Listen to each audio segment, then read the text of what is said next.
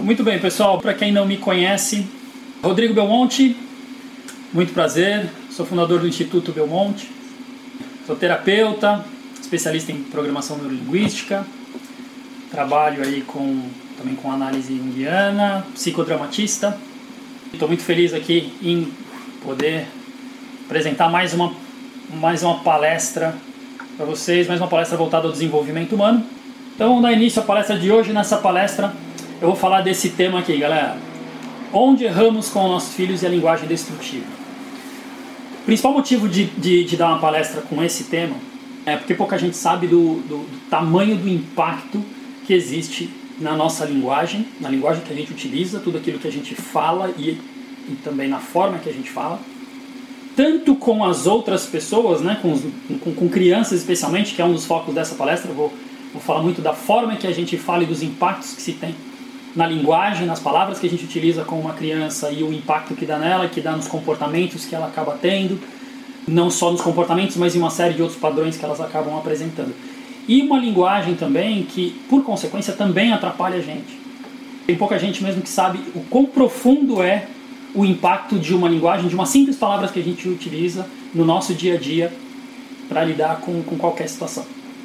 É esse tipo de coisa que eu vou apresentar para vocês hoje e que eu espero no final é que vocês possam rever a linguagem que vocês utilizam no seu dia a dia, especialmente com crianças e na hora de falar de problemas, dificuldades e outras situações que vocês vivem, porque essas palavras elas, elas vão impactar muito, inclusive na conquista de coisas é, importantes na vida de, de cada um. Primeiro item que eu vou apresentar aqui para vocês. Tá aqui, primeira provocação que eu já faço. Vocês sabiam que crianças aprendem literalmente por referência à nossa volta, ou seja, tudo que a gente apresenta de comportamento a elas, tudo que a gente faz, elas estão o tempo todo observando. Elas prestam atenção sim em palavras, em palavras que a gente utiliza para a gente se comunicar com elas, mas em especial os comportamentos que a gente apresenta, tudo aquilo que a gente faz na frente de uma criança, serve como uma grande referência.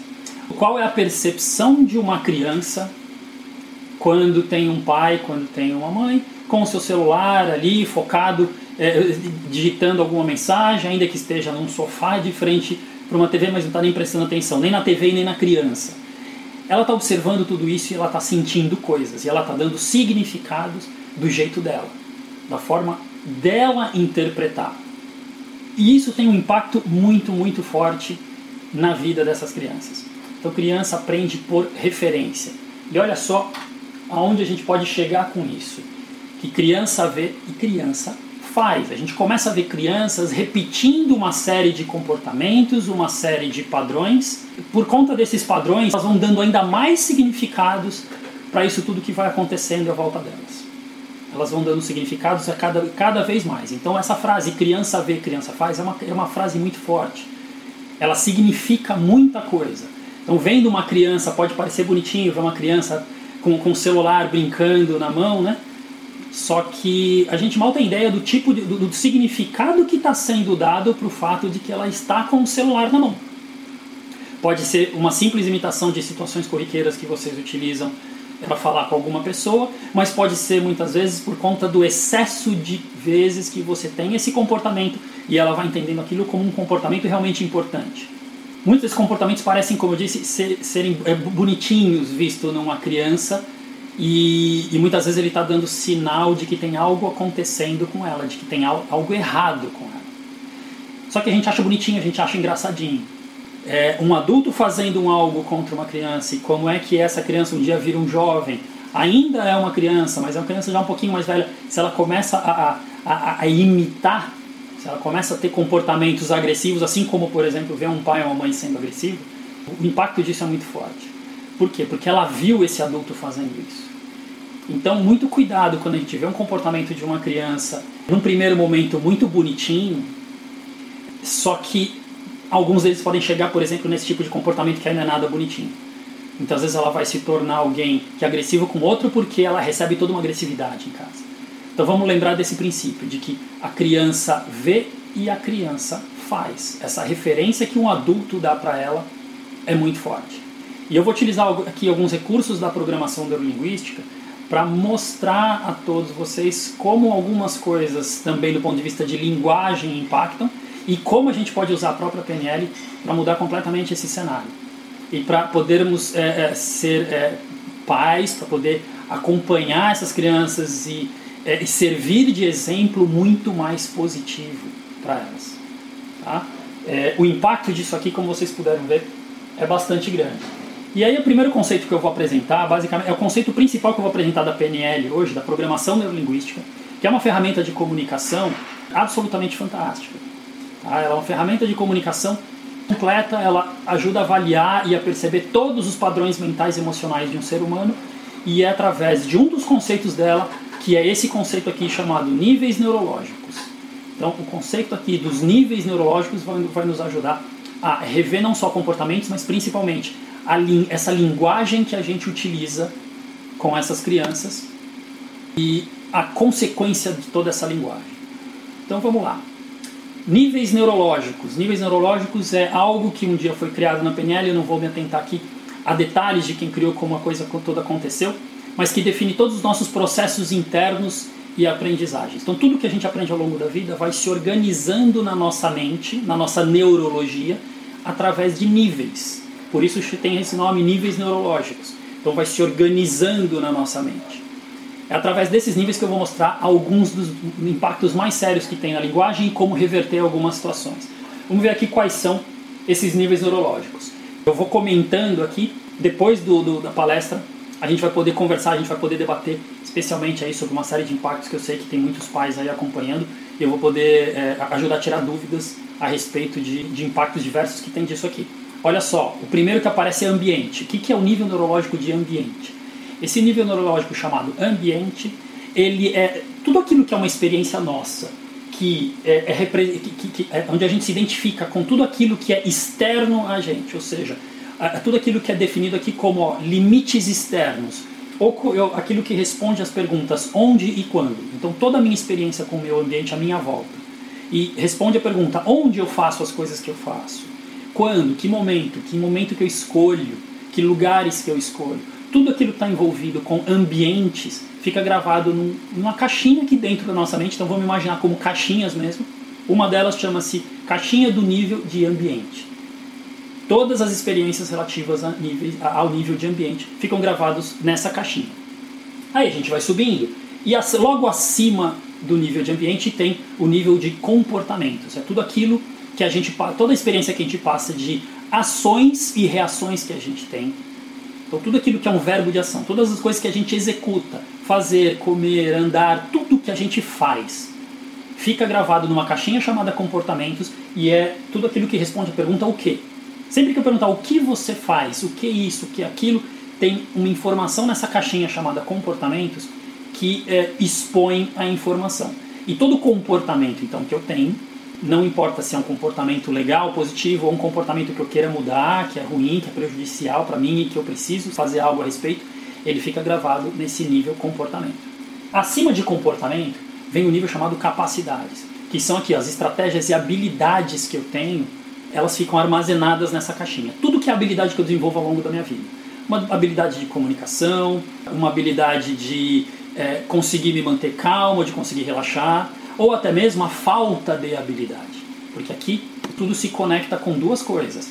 Tanto as coisas do ponto de vista positivo, ou seja, das habilidades que eu tenho, as coisas boas, os comportamentos, por exemplo, na caixinha de comportamentos, os comportamentos legais e os comportamentos que eu não quero ter. No nível de capacidades, as habilidades que eu tenho e tudo aquilo que se identifica com a dificuldade com alguma habilidade também fica gravado aqui nesse nível de capacidades. Então não importa se é um algo bom, um recurso, se é um algo ruim, que é um defeito, uma dificuldade que eu tenho, ela fica armazenada em mim de qualquer forma. Só que ela fica, cada um fica armazenado numa caixinha específica da nossa neurologia. Então as habilidades ficam aqui no nível de capacidades. E aí eu vou subindo, vou subindo e vou no de cima, agora eu vejo, eu vejo crenças e valores. Então, tudo aquilo que eu acredito e tudo aquilo que se conecta com essa, essa expressão aqui, ó, as permissões e motivações que eu tenho. Então, quando a gente fala, nossa, como é que aquela pessoa se motiva? Com o que, que ela se motiva? Está gravado numa caixinha chamada crenças e valores. E é o que define causas e comparações que a gente faz no dia a dia. tudo aquilo que é causa, se isso então aquilo, eu só fiz isso por causa daquilo, é, tudo isso se conecta com é, é gravado nessa, nessa caixinha chamada crenças e valores. E é o que responde então a pergunta por quê. Sempre que eu perguntar um porquê e responder um porquê, eu estou falando de algo que está armazenado nessa caixinha chamada crenças e valores. Beleza, vou subindo. Eu tenho agora o nível de identidade. Nível de identidade é toda a percepção que eu tenho de quem sou eu. É o senso, é o meu senso individual. Tudo aquilo que, me, é, que, que faz com que eu me conecte com a minha missão de vida, com visão que eu tenho. Então, o que é visão? São os maiores objetivos que eu tenho. Eu quero um dia é, me casar, ter uma família. Isso é uma visão que eu tenho para minha vida. A missão já é um algo mais abrangente.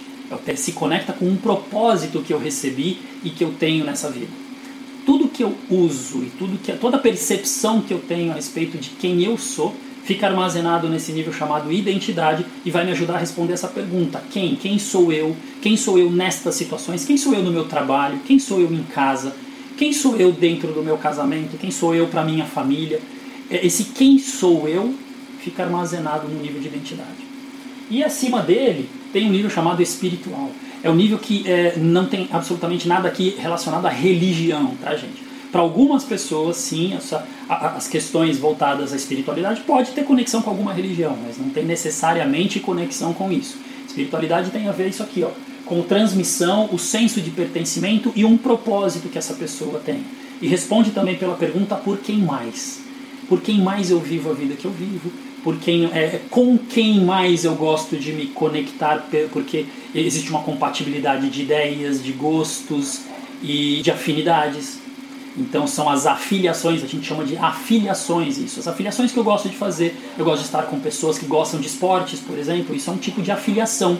Então o nível espiritual é também tudo aquilo que faz com que eu me conecte com uma força maior do que a minha. Aí pode, como eu disse, ter alguma relação com religião ou não, pode ser força da natureza, pode ser a força do universo, não importa. Tudo aquilo que faz com que você se conecte com algo que vai acima e vai além de você. Fica armazenado então num nível chamado espiritualidade. Por que, que eles, eles estão organizados dessa forma? Eles se organizam dessa forma porque eles funcionam exatamente como uma hierarquia dentro da nossa mente. Então é mais ou menos assim. Tudo aquilo que está definido no meu nível espiritual, ele vai influenciar na minha ideia de quem sou eu. E quem sou eu influencia na minha, em tudo aquilo que eu acredito, nas minhas crenças e valores, nas motivações que eu tenho, e faz com que eu então influencie as habilidades que eu tenho ou que eu não tenho, porque muitas vezes pode ser uma limitação, e faz com que eu então defina também comportamentos, ações que eu terei e que ambientes que eu vou escolher para ter esses comportamentos. De cima para baixo é exatamente assim que funciona a hierarquia. E sempre que eu quero é, mudar um algo em mim, qual é a ideia? Qual é o grande conceito que existe aqui nos níveis neurológicos? É fazer com que eu entenda e identifique em que nível que está um determinado problema ou uma solução e aplicar na minha vida. Mas eu aplico como? De acordo com essa hierarquia. Se eu estou, por exemplo, com um problema no meu nível de ambiente, tem ambientes que, onde eu não me sinto bem, eles não são agradáveis, pelo contrário, eles são desagradáveis para mim. O que, que eu faço? É só eu pegar qualquer nível superior a esse onde eu tenho um problema, Tá? Eu, não eu não resolvo problemas no mesmo nível em que ele se encontra. Então, se o meu problema está no nível de ambiente, eu saio dele. Eu preciso só levar a minha mente, a minha, o meu foco para qualquer coisa fora dele, ou seja, qualquer um que esteja acima do nível de ambiente. Eu posso já diretamente no nível de comportamento e dizer assim, tá bom, que comportamento que eu posso mudar, eu posso ter para fazer com que esse ambiente fique melhor. Esse é o raciocínio. Então, sempre que eu tenho um problema no nível neurológico em qualquer um que seja, eu vou imediatamente no superior a ele para buscar a solução. Esse princípio é muito importante, porque eu vou dar um exemplo aqui para vocês simples. Muita gente, é, eu sei que, que, que, aí do outro lado tem muita gente que já passou por problemas no trabalho e, e dizia assim: ah, esse trabalho não é, não é legal, o ambiente é ruim, é, é por causa do chefe, é por causa do, do, é, do, do, do, tipo de trabalho aqui envolvido, é, tem, enfim, não, não gosto do ambiente ou não gosto do chefe. Aí faz o quê? Vai lá e muda de emprego. Então o que acontece? Ela está reclamando do ambiente dela. E por conta do ambiente, muitas pessoas, como solução, fazem o quê? Mudam de ambiente. E aí o que, que eu acabei de dizer? Que se eu tenho um problema num nível, eu não resolvo ele no mesmo nível. Senão na minha neurologia o problema ele continua presente, porque se ali tem problema, eu não tenho recurso no mesmo nível para resolver. Eu preciso buscar em outro nível. É por isso que muita gente quando muda de emprego, se ela mudou porque tinha naquele emprego anterior um chefe ruim, autoritário, ela vai para um outro emprego e aí a coisa piora. Aí ela, ela tem ou um chefe tão ruim quanto ou até pior. Isso acontece por quê? Justamente porque a pessoa está simplesmente mudando no mesmo nível e não está fazendo nenhuma mudança no nível imediatamente superior, que nesse caso poderia ser primeiro mudar um comportamento. Então, esse é o princípio que eu vou utilizar. E vou dar agora um exemplo só quando a coisa acontece mais aqui em cima. Por exemplo, eu tenho uma crença que é limitante. Eu tenho uma crença, por exemplo, de que sempre que eu falo em público, é, tem alguém me julgando de forma negativa. Olha aí, uma regra.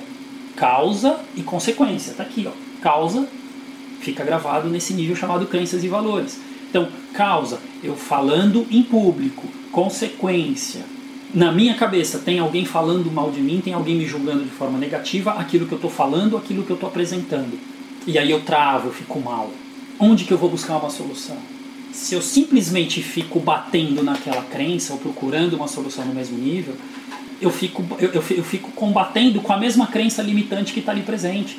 Então eu preciso buscar um algo num nível superior para mudar o meu foco mental. O meu foco mental ele tem que ir para a identidade peraí, quem sou eu que estou aqui fazendo uma apresentação em público e que está acreditando nisso? Eu preciso mudar a minha forma de pensar nisso. Eu só preciso mudar o meu foco para um outro nível. Eu vou mostrar aqui para vocês na palestra de hoje um exemplo muito simples de utilização dos níveis neurológicos na nossa linguagem. Tá? Eu não vou aprofundar ainda mais porque isso daqui é um conceito da programação neurolinguística que é muito profundo e que se aplica em, em, em, soluções diversas, em exercícios e técnicas diversas da PNL. E eu vou mostrar a aplicação dele em linguagem. Uma das coisas mais simples que a gente utiliza no dia a dia, a forma da gente falar e o tipo de impacto que dá só pela, pelo que a gente fala e como é que aquela experiência então se armazena numa dessas caixinhas. Olha só como é que a coisa vai evoluir então. Eu vou dar exemplos aqui, ó, efeitos da linguagem nos nossos níveis neurológicos. E aí tem aqui, eu já coloquei ali, ó, tem os efeitos positivos e tem os negativos. Vou mostrar quais existem aqui e como é que eles funcionam. Olha só. Um exemplo positivo e um negativo de algo no nível de ambiente. Então a frase positiva, por exemplo, me sinto à vontade com pessoas à minha volta. Então tem um ambiente que eu considero ele agradável, então significa que ali tem uma experiência positiva em relação a lidar com pessoas e eu fico à vontade com pessoas à minha volta. Só que se tem um algo negativo nesse ambiente, eu muitas vezes uso que tipo de linguagem para mostrar que ali tem um probleminha. Eu uso, por exemplo, as pessoas à minha volta me intimidam. As pessoas à minha volta podem estar, devem estar me julgando.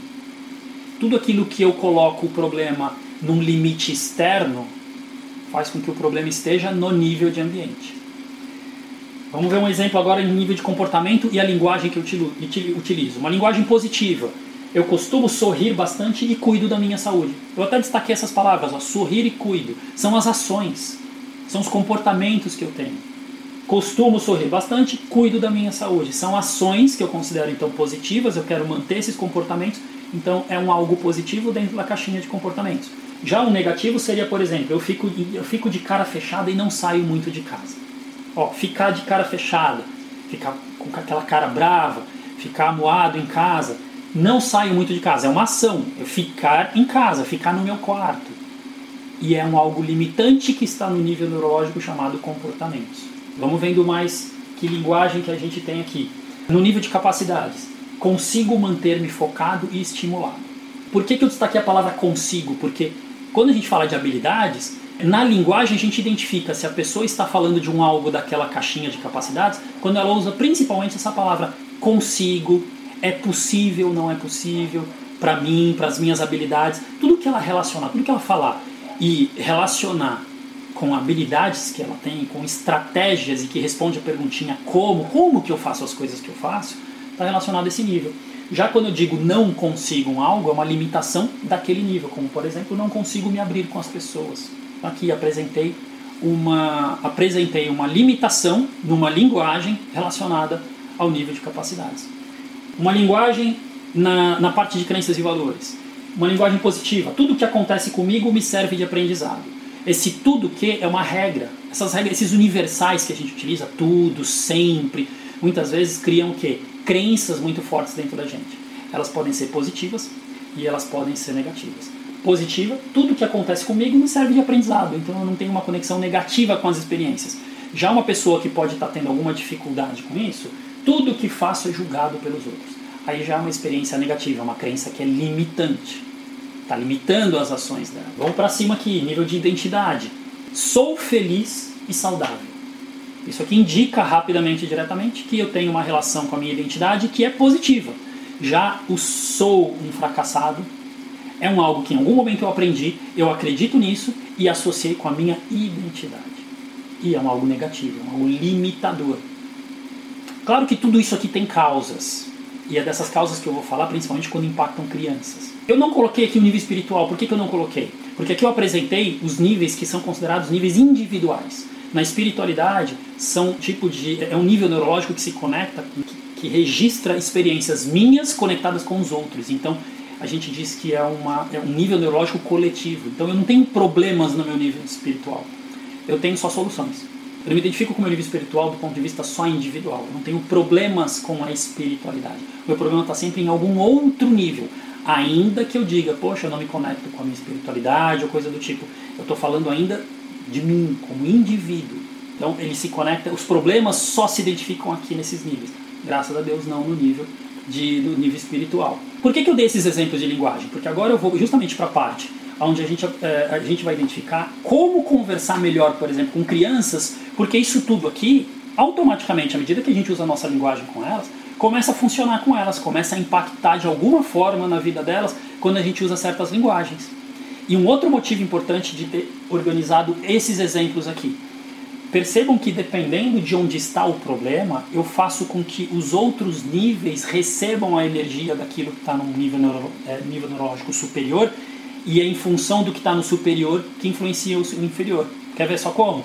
Se eu começo acreditando que eu sou um fracassado, eu posso então acreditar, eu vou influenciar uma crença limitante que é de que tudo que eu faço é julgado pelos outros e julgado de uma forma negativa. Isso faz com que eu tenha dificuldade, por exemplo, em me abrir com as pessoas, então eu não vou ter habilidade boa de comunicação. Isso vai fazer com que eu fique muito de cara fechada e muito em casa, não queira me socializar muito. E vai fazer então com que eu me incomode com as pessoas à minha volta e escolha ambientes, por exemplo, com poucas pessoas.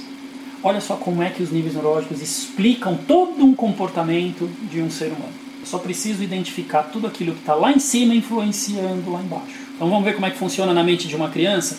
Eu vou dando exemplos agora de frases e aonde que ela vai encaixando na neurologia de uma criança e de um ser humano que vai crescendo justamente com a influência daquilo naquela neurologia. Olha só como é que funciona isso. Eu digo, eu coloquei esse exemplo de frase aqui, ó, efeito da linguagem nos níveis neurológicos, você não faz nada direito, ou você só faz malcriação. Então imagine os pais dizendo esse tipo de coisa para a criança. Você só faz malcriação. Pela frase que eu estou direcionando essa criança, e dependendo de como eu estou dizendo essa frase, eu coloquei algumas características importantes aqui, vai fazer com que o impacto disso vá para um certo ponto da neurologia dela. Para qual vai esta frase? Como eu estou falando aqui de ações, de comportamentos, você não faz nada direito, ou não faz, ou faz, você só faz malcriação. Eu estou falando de comportamento, eu estou destacando comportamentos nela. Portanto, ele vem aqui para baixo na neurologia dela é gravado na, na, na, na, caixinha comportamentos. Então ela já tem aqui a primeira crença sobre comportamento dela. Poxa, tudo que eu faço é isso aqui, ó, não faço nada direito, é só malcriação. Mas está um problema instalado no nível de comportamento. É dessa forma que está impactando naquela criança quando eu falo assim com ela. Uma outra frase, agora eu coloquei lá em cima e daqui a pouco eu vou encaixar ela aqui. Olha só. Você não sabe fazer nada ou você não sabe é, ouvir a sua mãe. Já mudou um pouquinho a frase aqui. Você não sabe fazer. E você não sabe ouvir. O saber ou não saber, conseguir ou não conseguir, são semelhantes. Então significa que quando eu falo uma frase dessa, já não é um problema que vai para o nível de comportamentos. ele vai aqui ó para o nível de capacidades. Ou seja, eu já estou influenciando aquela criança num nível superior neurológico. E por ela entender então que ela não sabe fazer nada, não sabe fazer nada direito, não sabe ouvir a mãe, vai provocar comportamentos provenientes disso. Então imagina se eu sou uma criança e acabei de entender e acreditar com a minha mãe, nossa, eu não sei ouvir minha mãe. É, então para que, que eu vou me esforçar para isso, né? Eu não sei. Eu não sei nem como aprender, porque meu pai e minha mãe não estão me ensinando. Olha o tipo de impacto que dá para uma criança e já está impactando um nível ainda mais superior. E como eu apresentei, soluções são dadas em níveis que estão mais acima. Então, quanto mais acima tiver esse problema, mais difícil fica de se resolver esse problema com aquela criança. Vai ser mais difícil ao longo da vida dela ela conseguir recursos para resolver isso. Vamos para um outro exemplo. Aí eu venho com essa frase aqui, ó, se continuar comendo assim, vai ficar igual seu pai. Começa a imaginar, né, esse tipo de cenário. Então tá ali o pai, por exemplo, um pai obeso, tá fora de forma, muitas vezes ficando doente por conta disso, e aí a mãe sempre dizendo isso. Ou podia ser o inverso, o pai falando em relação à mãe, tá? Eu só dei aqui um exemplo. Então, se continuar comendo assim, vai ficar igual seu pai. Ó, é uma causa e um efeito. Eu estou falando de uma causa do que ela vai fazer eventualmente, ou do que ela está fazendo naquele momento, e uma consequência muito séria que vai ter na vida dela. Qual então, é, em que nível neurológico que vai uma frase dessa? Vai aqui para crenças e valores. Então ela começa a ter a crença de que se ela continuar fazendo aquilo, como por exemplo comer daquele jeito, vai se transformar então numa crença limitante. Ou seja, de que se eu ficar, se eu continuar fazendo isso, eu vou ficar igual ao meu pai. Mais uma frase. Ai menino, você é muito desobediente. O destaque aqui é para o verbo ser. Como eu apresentei antes, o verbo ser ele se conecta com identidade. É com o, o, é com o senso que aquele indivíduo tem, e no caso aqui uma criança vai ter, de quem ela é nesse mundo, quem ela é naquela família, quem ela é diante daquele pai, daquela mãe. Então, se eu digo você é desobediente, eu não estou falando de um comportamento dela fazer algo que é uma malcriação, dela ter desobedecido como um verbo. Gente, a diferença de usar o verbo ser e de usar o verbo você desobedeceu é gigantesca. Eu falar que ela desobedeceu, eu estou falando de uma ação. Eu falar que ela é desobediente, eu estou associando aquilo com a identidade, com quem aquela criança é. E a consequência disso é muito séria. Sempre que eu uso o verbo ser, você é isso, você é aquilo, com coisas negativas, eu estou influenciando aquela criança, aquele ser humano, num nível neurológico muito alto, que é o nível aqui, ó, de identidade. Então essa frase ela vem e fica armazenada no nível de identidade, fazendo com que ela tenha agora uma ideia de quem ela é. E aí pensa, se eu sou uma criança desobediente, o que, que eu vou, o que, que eu vou acreditar? Que tudo aquilo que eu faço vai ser negativo, vai ser repreendido pelo meu pai, porque eu não tenho habilidade de deixá-los felizes ou de fazer um algo que eu me sinta bem e que eles também concordem e aí eu vou ter comportamentos, por exemplo, de sempre desobedecer mesmo e vou escolher os piores ambientes para fazer a maior bagunça possível. Então, dependendo do tipo de frase que eu uso, ela já cria uma crença de que uma mudança para ela está cada vez mais difícil, porque está num nível muito alto. Quando o nível está em identidade, eu preciso de muito esforço para buscar algo em crenças e valores, que apesar de estar tá baixo, ele teria bastante, ele teria uma certa força para ajudar a resolver um problema de identidade, mas eu vou precisar de bastante energia, ou eu vou precisar buscar algo no nível espiritual para fazer aquele ser humano, aquela criança mudar sua, o seu padrão, a sua forma de pensar e a sua forma de se sentir. Então, esse exemplo simples em cima da linguagem já mostra que muitos pais que eu sei que estão aí do outro lado então vão se identificando e vão anotando dúvidas para a gente conversar depois, porque o impacto de um tipo de linguagem desse que a gente usa com criança é muito sério. A diferença entre uma frase do jeito que eu falo aqui embaixo, da frase que eu falo como ela está aqui em cima, é, o efeito é muito grande, é muito diferente e é muito grande num ser humano, especialmente numa criança. Então, se a gente não tiver uma ideia de como a linguagem funciona, a gente acaba cometendo erros terríveis com elas e não entende por que, que não muda um comportamento, por que, que ela continua tendo um certo padrão que, de, de, de não ouvir, de desobedecer, uma série de consequências negativas. Se eu digo, por exemplo, uma criança, você é burra, e falo constantemente isso para ela, olha o que, que eu estou falando. Eu estou dizendo que ela é, então estou usando o verbo ser e associando algo com a identidade dela, é algo negativo. Então vai influenciar todos os outros níveis neurológicos de forma totalmente negativa se ela tiver a crença e acreditar, porque tem um pai e uma mãe dizendo aqui, você é burro, você é burra, você é incompetente e frases similares. Eu digo isso e tenho então essa consequência naquele pequeno ser humano que está ali se formando, está crescendo, está tendo seus primeiros aprendizados. Então vou fazer um teste rápido aqui com vocês. Segundos mesmo, coisa rápida, eu gostaria só que vocês escolhessem. Por tudo isso que eu acabei de explicar, duas opções que eu estou dando aqui de qual, qual, seria a melhor forma de dizer com uma criança quando ela está desobedecendo a mãe. Quando ela está fazendo algo que você, como mãe ou como pai, precisa repreender. Então, qual das duas frases é mais adequada? A número um, você é muito desobediente. Ou a opção número dois, você desobedeceu a mamãe. Poucos segundos só para a gente poder conversar um, um pouquinho. Aqui a melhor opção, opção 2, porque quando eu digo você desobedeceu, eu estou repreendendo a ação dela. E ok, não tem nenhum problema eu falar com uma criança. Se eu, se eu preciso repreender, não tem um problema em repreender uma criança, mas eu preciso saber como utilizar a melhor linguagem para isso. E a melhor linguagem, sempre que for um algo negativo que ela fez, é desta forma. Você desobedeceu a mamãe. E não dizer que ela é, porque eu estou dizendo que ela é, estou colocando naquele nível é, neurológico lá em cima e influenciando de forma negativa todos os outros. E vários outros comportamentos, porque tudo aquilo que é proveniente de algo superior vai se conectar de uma forma negativa. Então eu repreendo o comportamento. Quanto mais inferior estiver essa parte negativa, em termos de nível neurológico, muito mais facilmente eu resolvo qualquer problema. Então ela tem um comportamento que precisa ser repreendido. Vamos para o próximo. Só mais um testezinho aqui com vocês. Segundo teste aqui.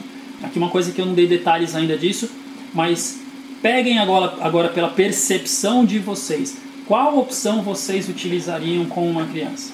A opção número um, onde eu digo você é muito inteligente, mas está desobedecendo a mamãe. Ou eu digo você está desobedecendo a mamãe, mas você é um menino muito inteligente. Qual opção vocês colocariam agora? Poucos segundos, eu vou esperar que vocês. Mais indicada é a opção número 2. E por que, que é a opção número 2? Tem uma outra coisa aqui, um outro truque linguístico que a gente usa para identificar e para provocar padrões mentais e emocionais muito mais positivos, que é o seguinte: sempre que eu tenho algo negativo e um algo positivo para dizer, a ideia é que é, o ponto de vista de linguagem é que eu primeiro fale daquilo que é, eu primeiro repreendo, eu primeiro digo aquilo que é o negativo, que é você está desobedecendo a mamãe. E aí eu mostro para ela, e, e, usando da forma que a gente aprendeu, que é está desobedecendo, desobedeceu. Eu uso o verbo da ação, estou falando de um comportamento. E em seguida eu destaco algo de um nível superior que seja positivo. Porque o que, que eu gero numa criança nesse momento? Eu gero uma coisa chamada incongruência. Ela percebe que existe uma incongruência, uma incompatibilidade entre ela está desobedecendo mas espera aí, ela é inteligente. Se ela é inteligente, ela vai ser capaz de entender aquela bronca daquela mãe para depois fazer um algo diferente. Ou seja, eu, eu já provoco na linguagem o, a influência do nível neurológico superior de uma forma positiva, para que eu crie uma incongruência nela. Peraí, desobedecer e ser inteligente não combina. Isso é uma incongruência, são coisas que não combinam. E a partir do momento que duas coisas não combinam, qual que eu quero que prevaleça? Eu quero que prevaleça a positiva. Então eu quero que prevaleça aquela do nível superior. Então eu digo primeiro, ela está desobedecendo. Mas poxa, você é um menino inteligente. Por que, que você fez isso? Você é um menino tão inteligente, você é tão esforçado. Eu vou usar coisas positivas na parte final da frase, porque aí vai ficar marcado também, aí tem essa do começo e do fim. Aquilo que eu disse por último. Aquilo que eu disse por último está destacando a parte positiva e que representa essa incongruência. Aí na cabeça da criança vai, peraí, é verdade, que negócio é esse? E aí você já vai provocar um estímulo nela a fazer um algo diferente. Então percebe a influência de uma simples linguagem com dois exemplos aqui como é que a coisa funciona. Agora eu vou para uma outra dica. E essa aqui é uma super dica, dica agora que serve para todo mundo, não é só com criança, é para ensinar criança, mas esse é para todo e qualquer adulto. A gente usa o tempo todo linguagens nada, nada, nada adequadas, principalmente no que se é voltado a conquista de objetivos, resolver problemas. A gente no dia a dia usa linguagens que o tempo todo está fazendo o quê? Está provocando estímulos na nossa mente, e em função do tipo de estímulo gera um estado emocional, uma forma minha de me sentir por conta dessa linguagem, e aí a consequência é eu vou agir de acordo com essa sensação. Se eu estou com um estado emocional negativo, eu vou ter comportamentos provenientes de um, de um estado emocional negativo. E a linguagem, ela influencia diretamente em estado mental e emocional. Isso é algo que na PNL a gente aprofunda e é, muda a vida das pessoas de uma forma assim muito rápida. E eu vou dar uma dica de um tipo de linguagem, de uma daqui, ó, das piores palavras que tem no nosso dicionário, que a gente insiste em dizer. Principalmente quando a gente conecta com coisas que são é, objetivos e coisas que a gente quer resolver, que a gente quer mudar, o que a gente quer conquistar. A gente usa muito essa palavra. Olha só que palavra que é essa, eu vou dar dica dessa palavrinha aqui, ó, a palavra difícil. Muito legal, a gente, usa, a gente usa o tempo todo essa palavra na nossa vida, né? E é complicado isso. Sempre que a gente usa a palavra difícil, a palavra complicado, a gente está provocando um algo na nossa mente e que está influenciando nos nossos sentidos, nas nossas sensações. Sempre que eu uso uma palavra e uma certa linguagem, eu provoco alguns neurônios aqui dentro. A minha linguagem provoca neurônios e provocando neurônios ela provoca o que? Memórias. Sempre que eu uso uma certa linguagem ela provoca algumas memórias. De uma forma muito rápida, inconsciente e automática. Então, no exemplo dessa palavrinha, sempre que eu uso a palavra difícil, automaticamente a minha mente, os meus neurônios, as memórias que eu tenho de qualquer dificuldade que eu já tenha tido na minha vida, começam a ser disparados começam a ser disparados. Para quem já viveu dificuldades na vida, então acredito que todos já vivemos né, dificuldades. Se você sentiu emoções do tipo angústia, dor, ansiedade, na dificuldade normalmente a gente encontra esse tipo de, de, de, de sentimento, né? Irritação por não estar tá conseguindo alguma coisa porque ela é difícil.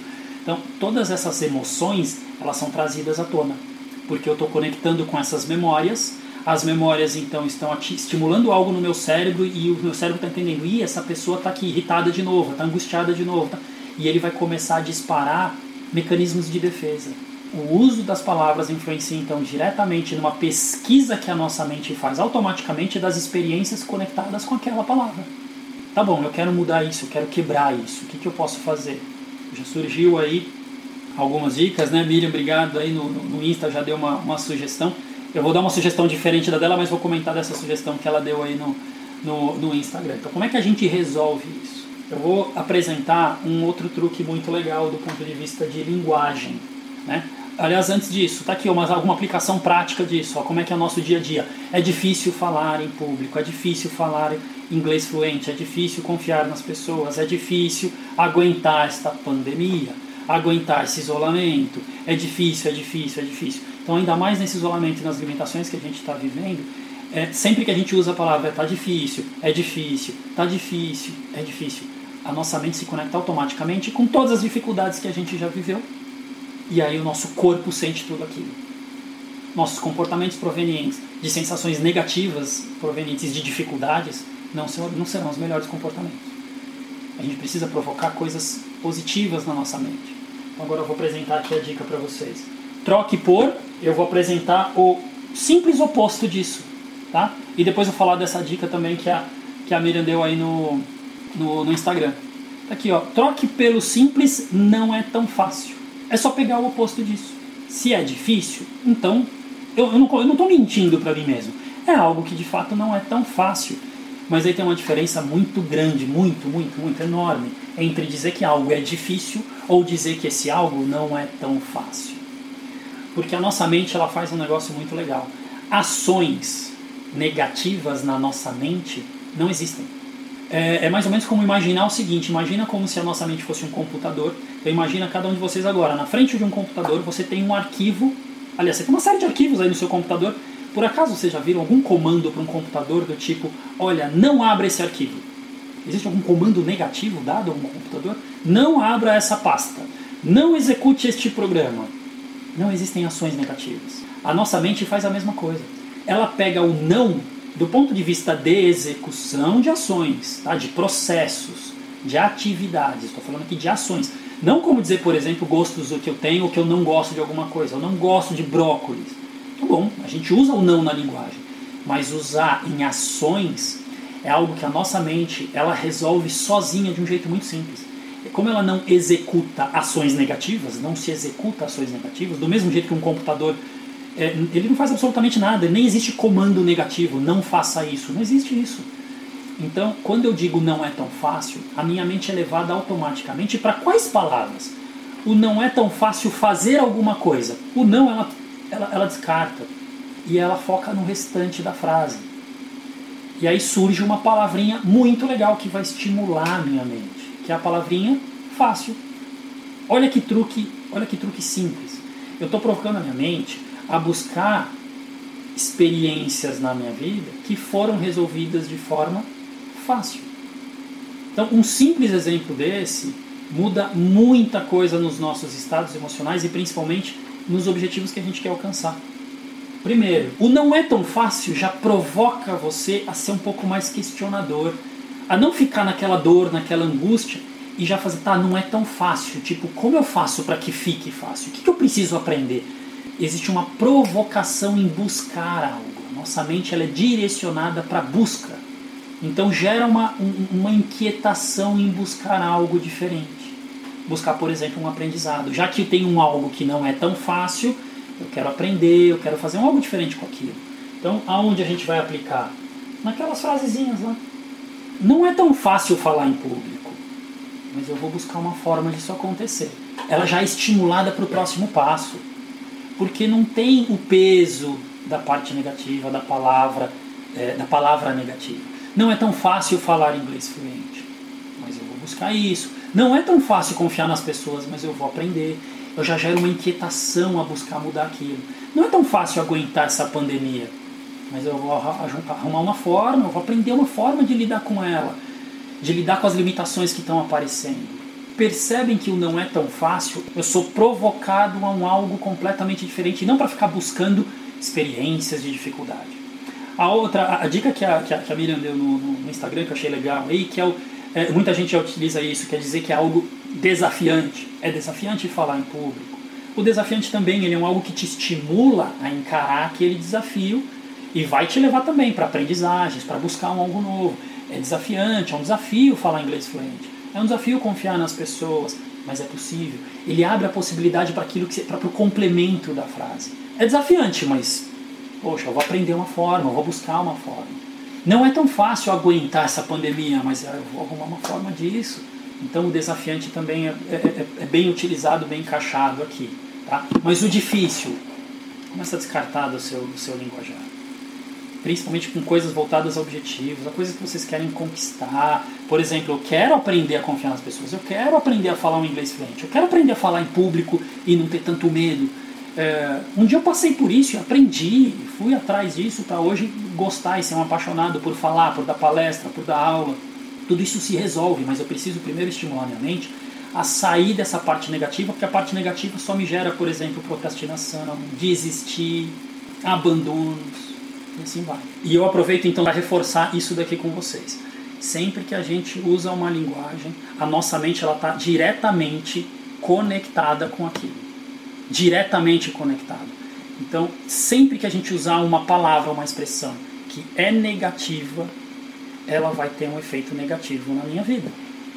Ela vai provocar experiências negativas e vai provocar minha mente a disparar momentos e sensações negativas associadas a, associadas a tudo isso. Dessas dicas, agora eu vou para a parte final, que assim, são outros erros que nós cometemos com nossos filhos que eu vou comentar para a gente poder ir para e começar a debater. São erros que, assim, são erros de comportamentos que muitos pais insistem em ter. Muitos pais insistem em ter. E, assim, eles são, eles são, é, eles são terríveis. Têm sérias consequências no aprendizado e muitas vezes eles são colocados em prática por conta de uma necessidade dos próprios pais. A gente precisa aprender a lidar com isso de um jeito muito mais positivo, de um jeito diferente. Vou fazer uma pergunta para vocês e vocês respondem aí com vocês e depois entendem a parte que eu vou apresentar aqui. Quem de vocês gosta de usar essa frase de que adora os seus filhos? É, eu gosto muito do. Eu faço muito estudo de linguagem. Eu trabalho muito com comunicação. E o adorar é uma palavra meio perigosa. Porque o adorar, olha só o que, que ele significa e ele provoca coisas na nossa mente bem diferentes de uma outra que eu vou apresentar aqui para vocês. Vou ler aqui rapidamente. Ó. É, adorar é prestar culto a uma, normalmente, a uma divindade, é daí que veio essa palavra. Ou ter uma veneração por alguém, por alguém ou por algo. É reverenciar ou amar de uma maneira extrema, apaixonada ou até uma idolatria. Então, o adorar, ele vem desse latim, que é o adorare, que é render culto a uma divindade ou venerar ou amar de forma extremosa, extremosamente. Ou seja, um algo que sai do nível que a gente chama de nível saudável. Então, adorar, por incrível que pareça, não é um algo tão positivo quanto essa palavrinha aqui, ó. Amar é diferente. Amar é gostar muito de alguém, apreciar, querer bem, que vem do, do latim amar e que é amar e gostar dele. Cuidado porque tem consequências essa adoração e essa idolatria pelo filho, que eu vou mostrar um pouco aqui. Olha só onde a gente vai parar com isso. Numa frase desse tipo aqui, ó, meu filho é a pessoa mais importante da minha vida. Eu pergunto para vocês, quem aqui costuma dizer essa frase, eu já disse essa frase, ou se eu perguntar, quem é a pessoa mais importante para você e você tem filho, você vai dizer, o meu filho é a pessoa mais importante para mim. Tem um perigo muito grande nisso, tá? Porque aí, olha só, já saiu até na revista Veja, porque faz com que se você está dizendo para o seu filho que ou para qualquer outra pessoa, porque significa que a sua neurologia está funcionando assim, que o seu filho é mais importante. Lembra que eu apresentei no começo? Criança aprende por referência, então ela está aprendendo que a pessoa mais importante é ela e não os pais. Se os pais estão dizendo que ela é mais importante, então além de criar o tal reizinho em casa ou a rainhazinha em casa, está mostrando que não é você que está se valorizando, você está valorizando outra pessoa, ainda que seja seu filho ou sua filha. Agora, se você ensina para esse filho ou para essa filha que você é a pessoa mais importante, e por você ser a pessoa mais importante, você também quer ser uma mãe ou um pai bons, então você vai se valorizar e vai se cuidar para poder servir de exemplo, de referência para aquela criança. Para ela poder crescer e saber da importância de ela também se valorizar, se reconhecer isso mexe muito com a autoestima de crianças. Pessoas mal sabem disso, de que você continuar dizendo seu filho, sua filha é a pessoa mais importante da sua vida, você está mexendo com a autoestima dele. De uma forma a criar, por exemplo, os arrogantezinhos ou as arrogantezinhas. Agora, olha que diferença nesse outro exemplo. Um casal se mostrando para essa criança de uma forma bem diferente. Se apresentando e mostrando o valor que um dá para o outro para essa criança. Aí ela vai ter um aprendizado completamente diferente. Ela vai aprender o quanto é importante eles se valorizarem e um valorizar o outro, o pai valorizar a mãe, a mãe valorizar o pai. Ela vai aprender que numa relação é assim que funciona. Mas se eu aprendo, se eu, se eu lido com isso daqui, ó, meu filho é a pessoa mais importante da minha vida, nos níveis neurológicos, olha o que, que vai acontecer. Acontece um efeito negativo que é esse daqui. Ó. Ah, se eles me idolatram, eu posso fazer o que eu quiser e quando eu quiser. Percebe um tipo de impacto que dá na neurologia e como aquilo vai impactar comportamentos dessa criança na infância e à medida que ela vai crescendo. O impacto disso, gente, é muito sério. Vamos para outros efeitos aqui, ó. O efeito positivo de quando eu dou valor para mim e um dá valor para o outro diante daquela criança. Ela vai ter, por exemplo, a crença que está aqui ó, nos níveis de crenças e valores. Amar é proteger e educar, é servir de exemplo. Se me amam, querem o melhor para mim, ao invés da adoração, como eu apresentei. Ou quando ela vê um pai e uma mãe se valorizando, um valorizando o outro e eles valorizando a si mesmos, ela vai dizer: Nossa, eu quero pertencer a essa família onde as pessoas são assim. É o exemplo que está sendo dado. Senão vai ser criado aquilo que apareceu na capa da revista Veja já há muitos anos e é estudado já por há muito tempo. Né? Essa síndrome do reizinho e da rainha e da rainhazinha que é gerado dentro de uma família, dentro de uma casa, porque as crianças são as mais importantes. Gente, é terrível isso. Outro aqui é a famosa perguntinha: o que, que você quer, filhinho? O que, que você quer, filhinha? É, ela responde: quero ir para o parque hoje, por exemplo. E ai de você se não levar, porque se você está perguntando, você quer saber o que ela quer e ela quer que aquilo seja atendido. Só que na verdade, quando ela diz esse tipo de coisa e faz a tal da birra, ela está dizendo assim: me ensina onde estão meus limites, porque enquanto não tem, eu vou explorar todos eles. Então eu quero ir no parque hoje, eu quero agora, eu quero sorvete agora. Não, a gente nem almoçou, não pode, eu quero sorvete agora. E é assim que na cabeça dela vai funcionar, porque ela está testando os limites. Lembra, ela é só uma criança, ela não tem a obrigação de saber que, por exemplo, primeiro precisa comer algo saudável para depois comer uma sobremesa, um doce, ou que doce não é sempre que vai comer porque pode fazer mal para os dentes ou para a saúde. Ela é uma criança, ela não tem obrigação de saber. É você quem precisa colocar o limite. Então, o famoso o que, que você quer filhinha, o que, que você quer filhinha, muito cuidado. Tem problema de vez em quando fazer essa pergunta, tá? E eu também não quero ir para o outro extremo, que é o lado do autoritarismo, que é tudo que eu mando, tudo que eu faço e do jeito que eu quero. Não, não tem nenhum problema você usar uma autoridade, não é autoritarismo. Use autoridade para falar com ela, para definir alguns limites. Efeito negativo disso. Bom, se eu faço birra, eles fazem o que eu quero, a crença que ela tem. Então ela vai continuar fazendo. Ah, eu tenho um filho que faz birra, olha aí. Começa a entender se tem relação com esse tipo de comportamento. Muito o que, que você quer filhinho e muito o que, que você quer filhinha provoca esse tipo de coisa. Ah, Rodrigo, mas espera aí, chega uma hora que dá trabalho, né? Eu não aguento mais, aí eu, eu tenho que fazer a vontade dela. É, então se você tem que fazer isso, que é uma regra, é uma crença que você tem, então desculpa, você não está tendo é, a consciência do esforço necessário, o trabalho que realmente dá, cuidar de uma criança, de um filho, de uma filha. Dá trabalho, eu sei que dá. Só que é, se você quer ser um bom pai, uma boa mãe, quer, e decidiu ter esse trabalho, tem um esforço. E se você fizer o esforço com a linguagem mais adequada, o resultado vai ser muito mais rápido e muito mais fácil. Vamos ver outro aqui. O sucesso dos meus filhos é o meu sucesso.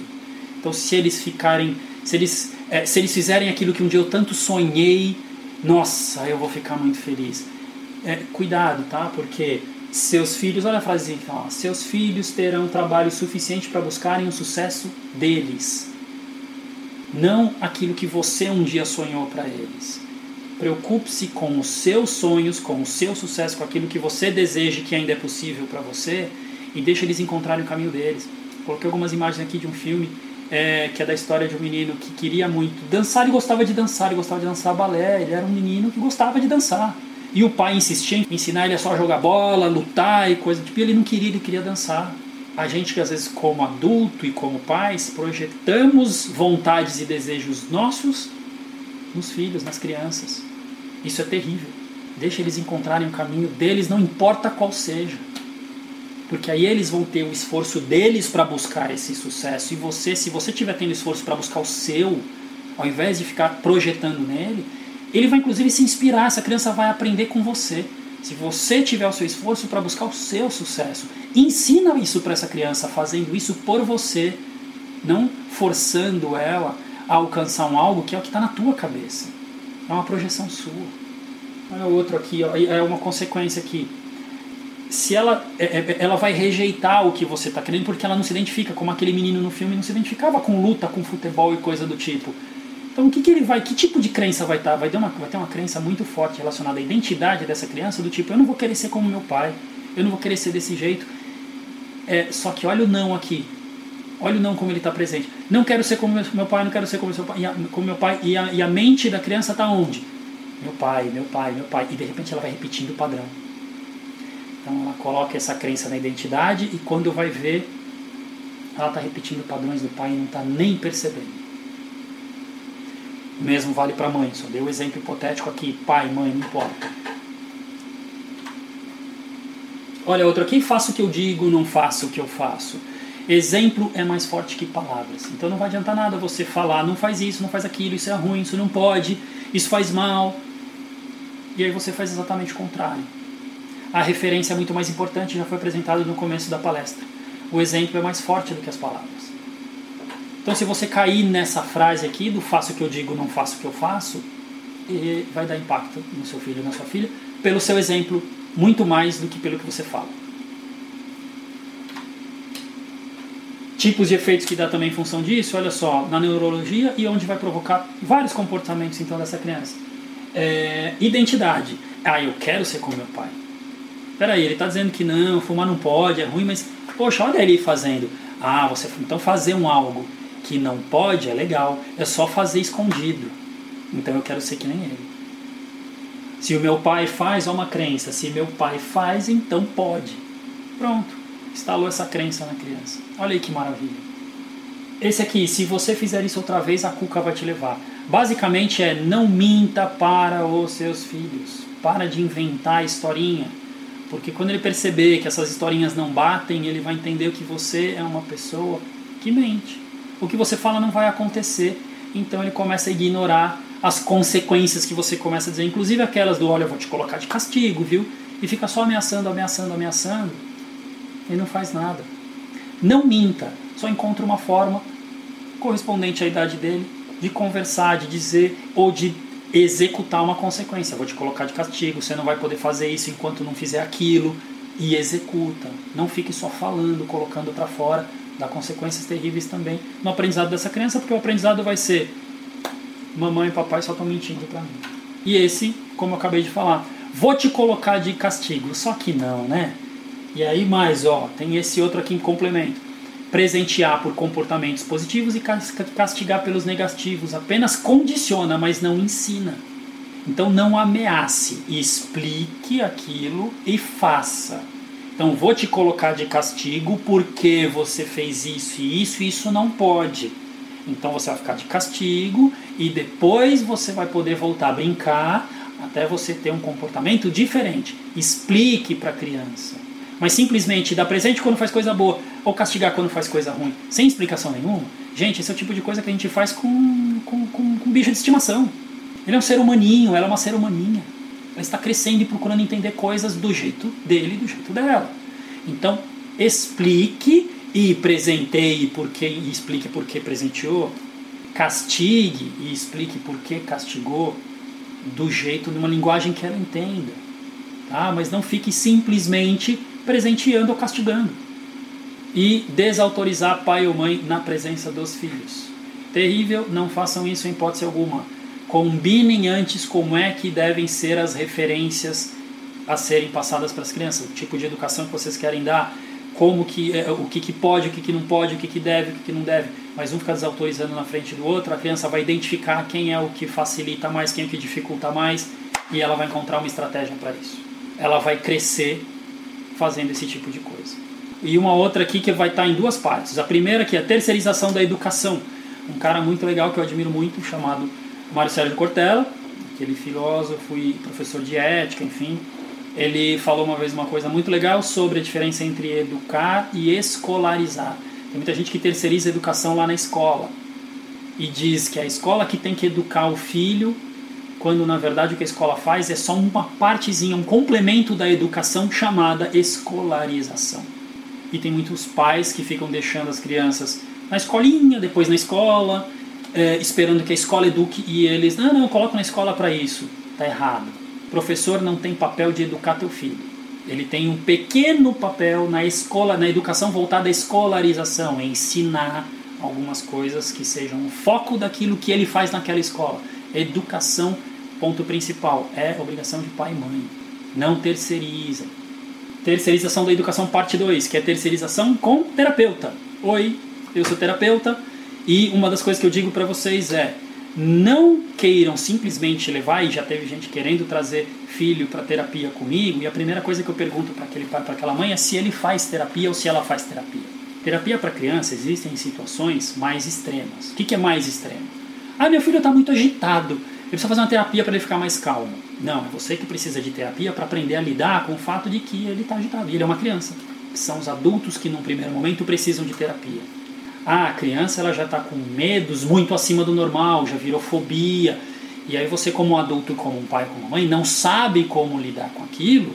Então, além de você, pai e mãe, fazer a sua terapia para saber lidar com aquela criança, ou um comportamento totalmente fora do normal, que às vezes envolve uma patologia que essa criança tenha, aí tudo bem, faz sentido ela ser levada para uma terapia infantil, uma terapia, uma terapia com um terapeuta especializado em terapia infantil, para lidar com aquela criança com algo que seja muito extremo.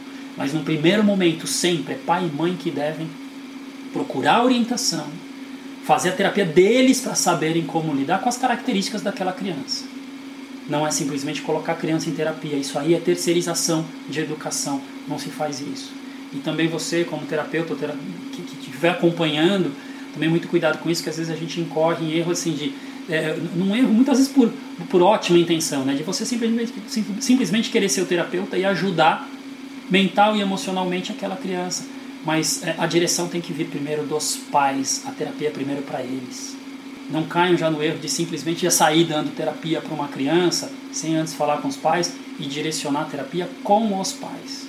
Aí sim a coisa ela vai ficar muito mais completa, porque sim, nós temos falhas, nós temos dificuldades e não sabemos fazer as coisas sempre da melhor forma possível. Precisamos às vezes de uma orientação numa terapia. Então o adulto precisa fazer. Não é simplesmente terceirizar a terapia para o seu filho, para sua filha, porque você não sabe como lidar. Tá? Busque ajuda para você aprender a lidar. E estou à disposição para quem quiser me procurar. Muito bem. A parte específica da palestra, com uma série de orientações em relação à linguagem e em relação a comportamentos que a gente tem diante das crianças e com a gente mesmo, eu apresentei até agora. Antes de ir para a parte de perguntas, de dúvidas, o que, que eu quero apresentar aqui para vocês? O Instituto, eu, eu dou uma série de cursos, é, em breve vão começar cursos online, do curso de formação em programação neurolinguística, essa parte do curso de, de, de PNL, que é o curso presencial, ele por enquanto ele está em, em, situação de, de, pausa por conta do isolamento aí da pandemia, que a gente espera que é, o quanto antes possa, é, possa ser resolvido. Mas em breve os cursos vão voltar. E vai surgir os cursos online além dos cursos que a gente já tem hoje. Então, só para vocês terem mais ideia de outros cursos. Tem curso de empreendedorismo para pequenos e médios empresários. Vai ter parte online desse curso também que vai ser disponibilizado em breve. Vai ter cursos online de apresentações de alta performance e oratória. Tem uma série de coisa legal, de muito curso de formação bacana online que o Instituto vai apresentar. Eles já estão começando a ser elaborados em breve partir do meio do ano já tem novidade aí e você vai poder escolher. Vamos deixar o maior número possível de pessoas conhecendo esse trabalho e tendo a chance para desenvolvimento humano, tá? Conto com vocês para isso. Os nossos canais aí para vocês seguirem, tá? No YouTube, no Facebook, no Instagram, Instituto e o Rodrigo Belmonte, que são algumas coisas do ponto de vista mais individual e terapêutico que eu vou oferecer lá nesse canal também. Tá? Eu tenho esses dois canais aí no, no Instagram e também o nosso site, vocês possam lá se registrar também no site e receber, enfim, receber alguns e-mails de divulgação nosso. Saber que você é uma das pessoas que está buscando se desenvolver. É, quando tiver os cursos a gente vai divulgar, que é para que mais pessoas tenham oportunidade de conhecer o nosso trabalho e também se beneficiar de cursos aí, de uma série de coisas que serão oferecidas. E agora a próxima etapa é Nesse momento eu dou por encerrada a parte da palestra. Muito obrigado pela presença de vocês na palestra e agora eu vou dar início então a parte de perguntas e respostas, vou tirar dúvidas, tudo que vocês quiserem perguntar, saber a respeito aí de linguagem com os filhos, tipo de coisa que já aconteceu, algum problema e não soube como lidar, alguma dica voltada ao tema que a gente apresentou. Eu estou à disposição de vocês em todos os canais aí onde a palestra foi apresentada. Vou começar a encher de pergunta aí, estou à vontade à disposição de vocês para responder perguntas. Pergunta da Ju. Oi, Ju. Pergunta da Ju. Ju, pergunta assim: qual a influência dos pais ou figuras semelhantes no desenvolvimento do machismo na criança? Boa pergunta. A influência é, a influência é grande. Porque se eu tenho em casa, justamente pelo exemplo que foi mostrado aqui, e como é que funciona a questão da referência. Se eu tenho em casa pais, ou podem ser os pais, né? Lógico, pode ser os dois, pais que têm comportamentos machistas. E aí a gente precisa, claro, se tiver um algo mais específico, coloca aí na, na, na pergunta. Mas qualquer comportamento, qualquer ideia, qualquer comportamento ou atitude machista que tanto um pai eh, faz, coloca em prática, como uma mãe que aceita, aquela criança está observando.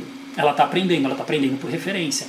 Então, aquele menino ou aquela menina vão entender o que é um comportamento machista como sendo o ideal ou o correto o certo para seguir na vida dela e ela vai ter a influência disso na vida dela. Sim, ela pode se tornar uma criança com um impacto direto disso na vida dela. Vamos para a pergunta agora, deixa eu ver de onde. Pergunta da Miriam no Insta. Muito obrigado pela pergunta, Miriam. Pergunta: As virtudes entram nos níveis neurológicos? Sim, todas as nossas virtudes. Nos níveis neurológicos ficam absolutamente todas as experiências que a gente passa. Todas, todas, todas. Toda e qualquer experiência que a gente passa tem, tem, tem ali, ficam gravados na nossa neurologia. Então vamos falar um pouco mais de virtudes. É, se eu tenho, por exemplo, vou considerar uma virtude aqui de comunicação. Eu sou um bom comunicador, considero isso uma virtude. Se eu sou um bom comunicador, olha só, eu estou usando o verbo ser para dizer que aquela, aquela capacidade de comunicação, inclusive no nível de identidade, está associada. Eu trago a minha persona do comunicador numa palestra, num curso, Aí influencia, por exemplo, na crença, numa crença muito positiva essa virtude, de é, toda vez que eu tiver com grupos de pessoas, eu gosto de falar, eu gosto de me apresentar, gosto de apresentar minhas ideias, eu exponho minhas ideias. Isso faz com que eu tenha essa virtude da comunicação. É uma virtude que pode influenciar, por exemplo, em outra, como a virtude de ter um, ter um bom carisma. bom carisma pode ser uma outra grande virtude. Ela está lá nos níveis neurológicos. É só a gente ver de que forma que ela está organizada. Ela pode estar, tá, por exemplo, em ser uma pessoa é, carismática e sendo uma pessoa carismática, ela aí vamos ver um comportamento influenciado por isso. Ela sempre sorri e cumprimenta as pessoas, está em um comportamento de uma pessoa que é carismática, o carisma apresentado num comportamento, a habilidade de ser carismática. E assim vai. Então toda e qualquer virtude, ela se organiza nos níveis neurológicos só é, é, é, em cada um de acordo com, com o propósito dele. Então, aquilo que é relativo ao ambiente, no nível de ambiente. Então, tem virtudes ali? Tenho. Eu tenho a virtude, por exemplo, de me adaptar muito bem a, a ambientes fechados ou ambientes abertos, ambientes com pouca gente ou ambiente com muita gente. Então, as virtudes todas elas se, organizam, se organizam nos meus níveis neurológicos, todas.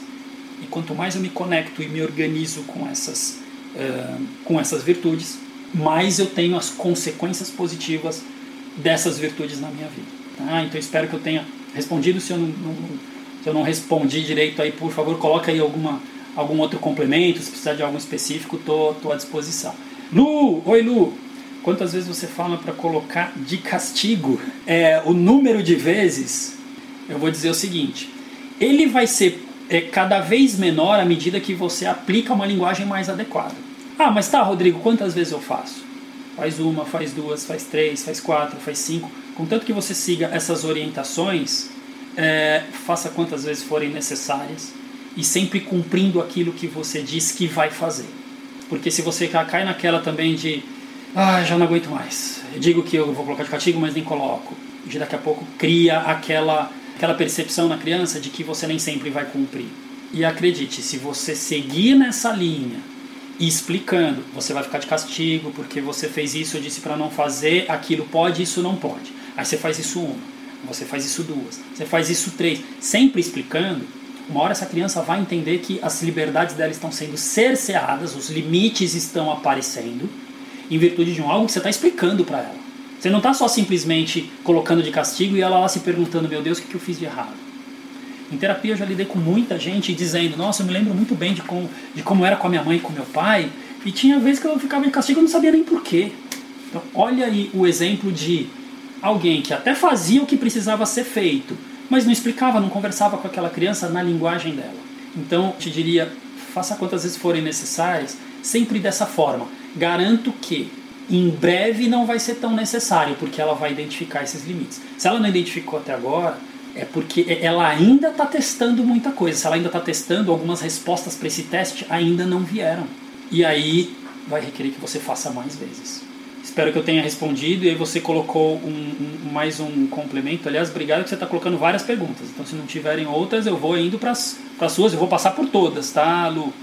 E vou fazer, vou passar por mais aqui que você está colocando. Eu vou responder da forma que eu entendi. É, e talvez seja isso que você quis dizer. Então, numa vez no primeiro momento você fala, aí, ó, não pode fazer isso, tá bom? E aí fala que ele é muito inteligente, beleza, passou. No outro ele faz de novo, já disse que não é para fazer isso. Se você fizer mais uma vez, olha aí a regra. Se você fizer mais uma vez, eu não vou deixar você brincar, eu não vou deixar você fazer aquilo, eu vou tirar isso de você. Já estou dizendo, isso aqui está errado, você pode fazer isso, isso não pode. Pronto. Na terceira, aí ele foi lá e fez de novo, porque ele está testando limites. Se você disse na próxima vez vou te colocar de castigo, coloque. E que seja algo que seja representativo, que seja realmente representativo para essa criança. Se não for representativo, se não for não, não vale nada, não é nada importante para ela, ela entender como é que funciona essa troca, não vai cair a ficha do aprendizado que você quer transmitir. Tá? E aí você coloca o complemento. E se ele não obedece na primeira vez, o que você fala? Fala de novo ou já coloca de castigo ou o castigo combinado? Então é isso que eu comentei, tá? Não vou dizer que a melhor estratégia é logo na primeira já colocar de castigo. É, é uma questão de estratégia sua, até identificando um pouco o perfil da, da, da, do seu filho ou da sua filha. Tá? Se é um filho uma filha que normalmente, é, que normalmente obedece, e é uma vez ou outra que desobedece, então olha só, você já tem, você já está identificando o perfil e até uma questão estatística de como que é o comportamento desse filho, dessa filha. Se você já identificou bem isso, você pode adotar a estratégia de primeiro falar, esperar algumas vezes e começar a entrar com castigo só depois, porque normalmente ele mais obedece do que desobedece. Ah, não, ele mais desobedece do que obedece, ele está sempre desafiando. Então eu diria, começa a colocar essa regra da troca, do entendimento dos limites de uma forma um pouco mais intensa. E aí coloque então mais castigos e mais trocas que sejam executadas, tá? Não é para falar e não cumprir, para que ele sinta melhor quais são esses limites e identifique mais rapidamente isso. Então vai depender muito de como é o comportamento do seu filho com você ou da sua filha com você, tá? Se é muito frequente que desobedeça, entre o quanto antes com algumas outras regras, com algumas aplicações de algo que faça aquela criança sentir mais a, a, consequência, a responsabilidade daquilo. Então espero ter respondido aí, assim, ah, quando que começa, fala de novo, tal. Então eu faria isso. Primeiro identifica um pouco melhor aí o perfil. Você já deve conhecer como é o perfil do seu filho. Se está desobedecendo com muita frequência, então já entra com esse próximo passo. Já entra com o passo do castigo, das trocas, dos limites que você coloca e as consequências que se tem. Ah, você queria no sábado não sei aonde, então você fez isso. Se você fizer isso de novo, você não vai. Fez de novo? Não vai. E aí cumpre. E aí assim a criança vai ter frustração, ela não vai gostar de uma série de coisas. Paciência. Requer paciência, requer esforço na educação. Tá? Vou passar agora para uma pergunta, vi que você colocou mais comentários aí. Vou passar para uma pergunta que foi, que foi feita aqui no, no Facebook e depois eu volto pro, pro Insta. Vamos lá, pergunta da Fátima. As crianças começam a assimilar a partir de quando? Qual idade? Fátima, eu diria o seguinte: à medida que ela vai desenvolvendo mais a linguagem dela, para entender essas consequências, ela vai tendo um entendimento maior. A questão é que tem formas de castigo e respostas a um algo errado que você pode dar desde pequeno. Desde, desde muito pequeno. Desde as primeiras interações onde você começa a deixar ela sozinha, ela já está engatinhando ou ela já está dando os primeiros passos. Ou seja, com um ano de idade, um ano e pouco, você já pode aplicar isso. O que acontece é assim, com um ano de idade, um ano e pouco, ela não está falando direito ainda, ela está lá balbuciando, falando algumas, né, fazendo alguns barulhos. Então não é na linguagem, na conversa ou no bate-papo que você vai fazer isso, é com ações. Então, com um ano de idade já pode fazer isso? Pode. Pode fazer o quê? Comportamentos. Ela foi para o lugar errado, não pode. Você pega ela e põe num local onde pode. Ela vai para um local que não pode, você põe onde pode. Ela vai no local onde não pode, Nessa terceira, você, você, por exemplo, coloca um bloqueio naquele local, por exemplo, é perto de uma tomada, de um algo que é perigoso, um computador do papai ou da mamãe. Aí ela vai chorar porque ela quer aquilo. E aí você vai insistir que ali não pode, do seu jeito você vai falar, vai usando a sua linguagem, mas vai usando comportamentos para mostrar isso. Então vai dizendo, não, não aqui não pode, e leva para outro lado. Você está mostrando para ela, ah, mas ela está chorando, ela está se frustrando. Verdade ela está tendo as primeiras frustrações, os primeiros grandes aprendizados. Então, desde um ano de idade já tem ali os seus ensinamentos. Você vai falando, porque ela vai identificando aos poucos palavras. Daqui a pouco ela vai saber falar, mas vai mostrando também algumas coisas para ela. Então, assimilar está é, tá, é, tá, tá bem genérico na sua pergunta. Ela vai assimilar o tempo todo, ela está o tempo todo, desde que ela nasceu e está observando ali papai e mamãe, na primeira idade, no primeiro ano, por exemplo, é muito mais a mãe do que o pai, depois começa a entender, reconhecer um pouco mais a figura paterna mas ela vai, ela vai perceber os seus comportamentos e as limitações que você está apresentando a ela. Ela vai testar tudo, vai pegar em tudo, beleza, ela vai mudando, vai, vai crescendo. Daqui a pouco com dois, com três, com três anos e pouco, com quatro, ela já tem outras limitações.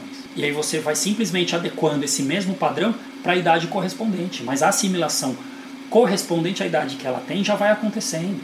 Tá? Toda criança está ali o tempo todo aprendendo pelas experiências que ela está tendo. Só que ela vai aprendendo de formas diferentes. Por exemplo, ela passa pela fase oral, de colocar tudo na boca. Ela está aprendendo colocando tudo na boca. É uma, é uma forma de aprendizado dela. Se tiver mais algum detalhe, mais alguma pergunta a respeito disso, coloca aí, complementa que eu vou, que eu vou procurando esclarecer, tá? Vou voltar aqui então pro vou voltar para o. Chamar a atenção da criança em público, mesmo que usando a linguagem correta, pode deixar ela constrangida? Seria ideal uma conversa em particular mais afastada do restante das pessoas? A Laís que postou. Muito bem, Laís, obrigado pela pergunta e daqui a pouco eu vou voltar também num complemento da Lu, tá Lu? Então vamos lá, Laís. É, existe, existe duas coisas importantes a respeito disso que você colocou, que é aquilo que até onde você vai naquilo que está em público e até onde você vai levando ela para o privado. Não vou dizer simplesmente faz um ou faz outro. Cheguei a dar exemplo, um exemplo desse numa palestra anterior. Então olha que legal, ela está participando ali de um jantar em família, um almoço em família, enfim. Ela está presente, está na cadeirinha dela, de repente ela pega comida e joga na cara da vovó ou do vovô. E não pode, você vai dar uma bronca nela. é, você não precisa nesse primeiro momento dizer para é, pegar ela e levar para o privado para dar uma bronca porque não pode ser em público. O que acontece é que se ela não souber também como lidar com algo que está sendo repreendido em público, também vai gerar uma limitação nela. O que acontece é que a gente precisa tomar cuidado com a, a, até que até que qual é o limite disso. O limite é uh, o nível de detalhe que você vai entrar para explicar alguma coisa para ela é o nível de exposição que ela vai sentir. E aí você faz uma coisa em público, a primeira é: isso não pode, não faz isso com o vovô, não faz isso com a vovó. Ela faz de novo? Não, você já segura a mão dela ou você já dá uma outra bronca. Ela insistiu? Aí sim, tem um comportamento muito legal, um exemplo muito legal nesse, nesse caso é: aí você pega ela, você tira ela da mesa, vai, conversa com ela. Já falei que não pode fazer isso, isso está errado. Você está no almoço é para comer, não é para jogar comida nos outros. A vovó vai ficar chateada, o vovô vai ficar chateado. Não faz isso. Então, quando a gente chega lá, você vai pedir desculpas e aí você vai poder voltar a comer. Você só vai poder voltar a comer enquanto você, quando você pedir desculpas. Eu vou chegar, vou lá junto com você, vou ficar do seu lado e você pede desculpas para o vovô e para a vovó. Então, tem algo que você pode fazer sim em público e tem um outro algo que você vai fazer no individual muitas vezes ela insiste, ou o quanto vai ser lá, vai ter que ser, tem que ser elaborado aquilo com ela. Porque se ela está repetindo, ela não tá, é, é ela ainda não está, ela ainda está testando limites mesmo em público. Algumas coisas em público, alguma bronca em público, não tem problema. Tem que tomar cuidado, por exemplo, com uma questão que é de humilhação. Aí vai nem em público nem no individual. Então o problema às vezes com a questão do em público é o nível da bronca que se dá. Aí é que está o problema tem muitos pais que exageram na forma de lidar com essa criança ao dar uma bronca. E aí usam aquela linguagem que não é apropriada. Ai, você é muito burro mesmo, ai, você é muito desobediente, ai, você é muito isso. E fica falando coisas do nível neurológico da identidade ali em público.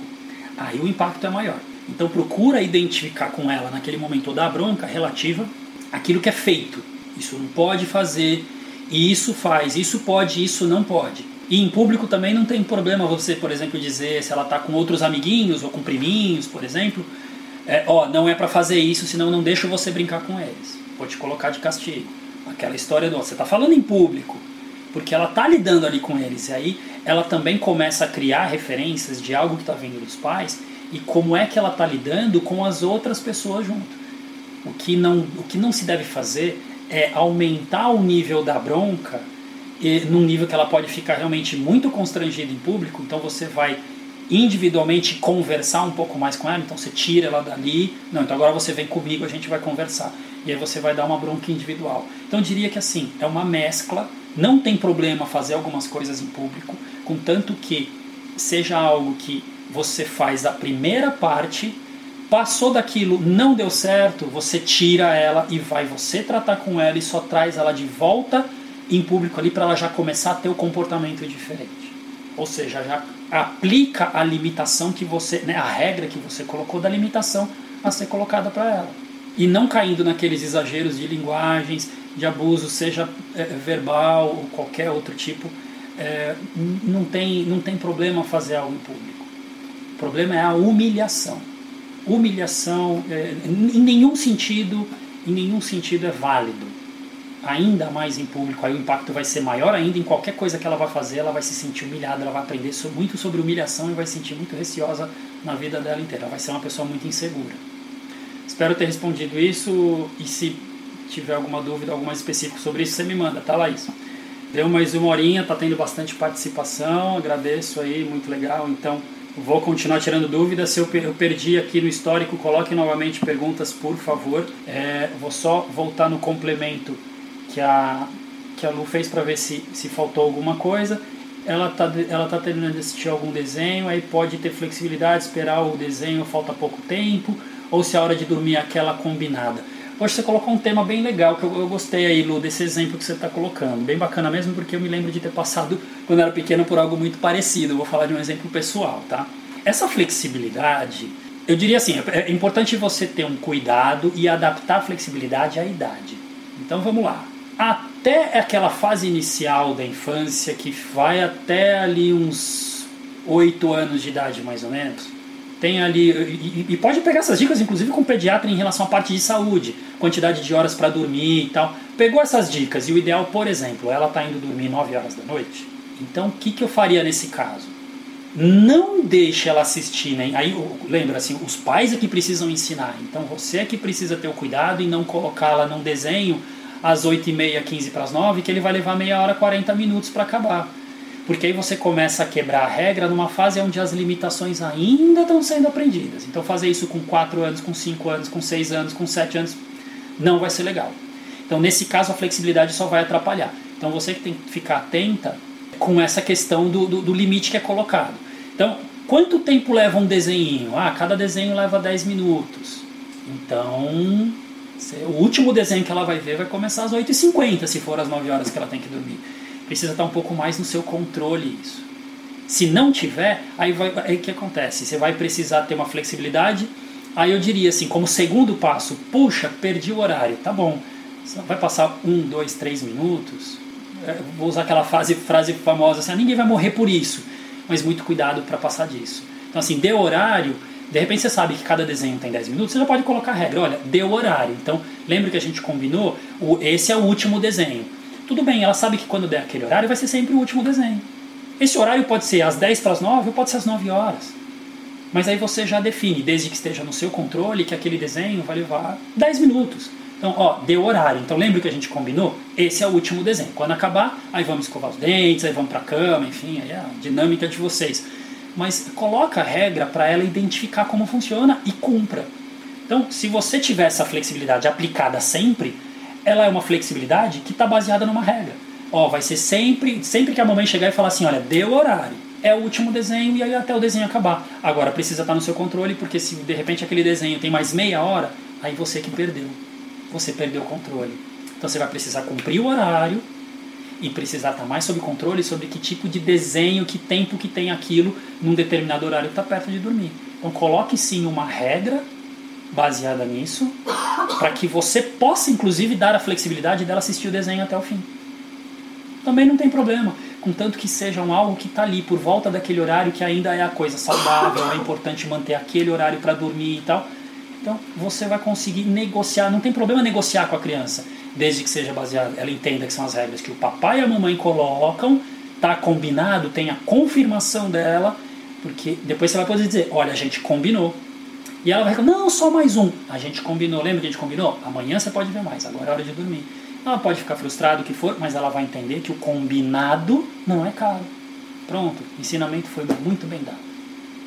Percebe a importância disso? Então, legal, gostei muito da sua pergunta, essa questão da flexibilidade. Dependendo da regra que você colocar, meu, vai funcionar que é uma maravilha. Se tiver mais dúvida a respeito disso, manda aí, tá? Pode, pode falar da Laís, qualquer? A partir de qual idade a criança começa a entender as consequências do descumprimento das regras e o motivo dos castigos? Tá, legal, Laís, eu acho que tem muita relação com aquilo que a Fátima perguntou e eu respondi agora há pouco, tá? É, se for um algo diferente que eu não falei ainda, você comenta comigo, mas vou reforçar de uma forma resumida o que eu respondi. A criança ela está sempre aprendendo, só que sempre correspondente àquela idade. E é lógico que uma criança com um ano, um ano e pouco, ela já está. Vamos, vamos, pegar uma fase onde ela já está andando um pouquinho mais, vai? Tipo um ano, um ano e dois meses, um ano, um ano e meio. Já tem formas de você apresentar limitações? Vou dar um exemplo que eu conheço, por exemplo. Ali tem como se você faz ali o famoso, um cercadinho, um chiqueirinho, que é como se fosse a área do castigo. A área do castigo para uma criança de um ano e meio. Tem? Tem. Ela tá ali, às vezes ainda não, mal consegue falar, mal fala ali um papai e mamãe, balbucia qualquer coisa, mas ela tá fazendo um algo errado. Algo que você considera errado, você já disse para ela, deu a bronca, não tirou ela do local. Não pega aqui, tirou ela do local. Bateu no irmãozinho, na irmãzinha, deu a bronca, não vai lá e coloca naquele cercadinho, naquele chiqueirinho. Ela não quer ficar ali, ela vai chorar. Isso, ali ela vai até aprender a ter as primeiras frustrações e tem essas regras já sendo colocadas. Tem aí um comportamento, um exemplo, uma consequência. Ela vai entender na primeira vez? Uh, por estatística, eu diria que dificilmente. Tá? Vai ser, vai, talvez leve mais tempo, principalmente porque é o proporcional ao nível de aprendizagem daquela idade. Então você vai fazer uma, duas, três, dez, como até a Lu perguntou, quantas vezes? Contanto que você cumpra esse padrão e você definiu a regra e sempre executa isso, tá tudo certo. Vai, vai dar trabalho, vai dar um esforço? Vai. Mas faz isso uma, duas, três, quatro, dez, até ela aprender. E aí, à medida que ela vai crescendo, ela vai aprendendo de um jeito diferente, vai assimilando mais rapidamente, vai assimilando mais palavras, medida que ela vai começando a falar um pouco mais, dois anos, dois anos e pouco, já vai começando a falar mais, vai mudando a forma de aprendizagem, mas você vai sempre colocando a mesma estratégia. Então a estratégia, desde um ano de idade, já está valendo.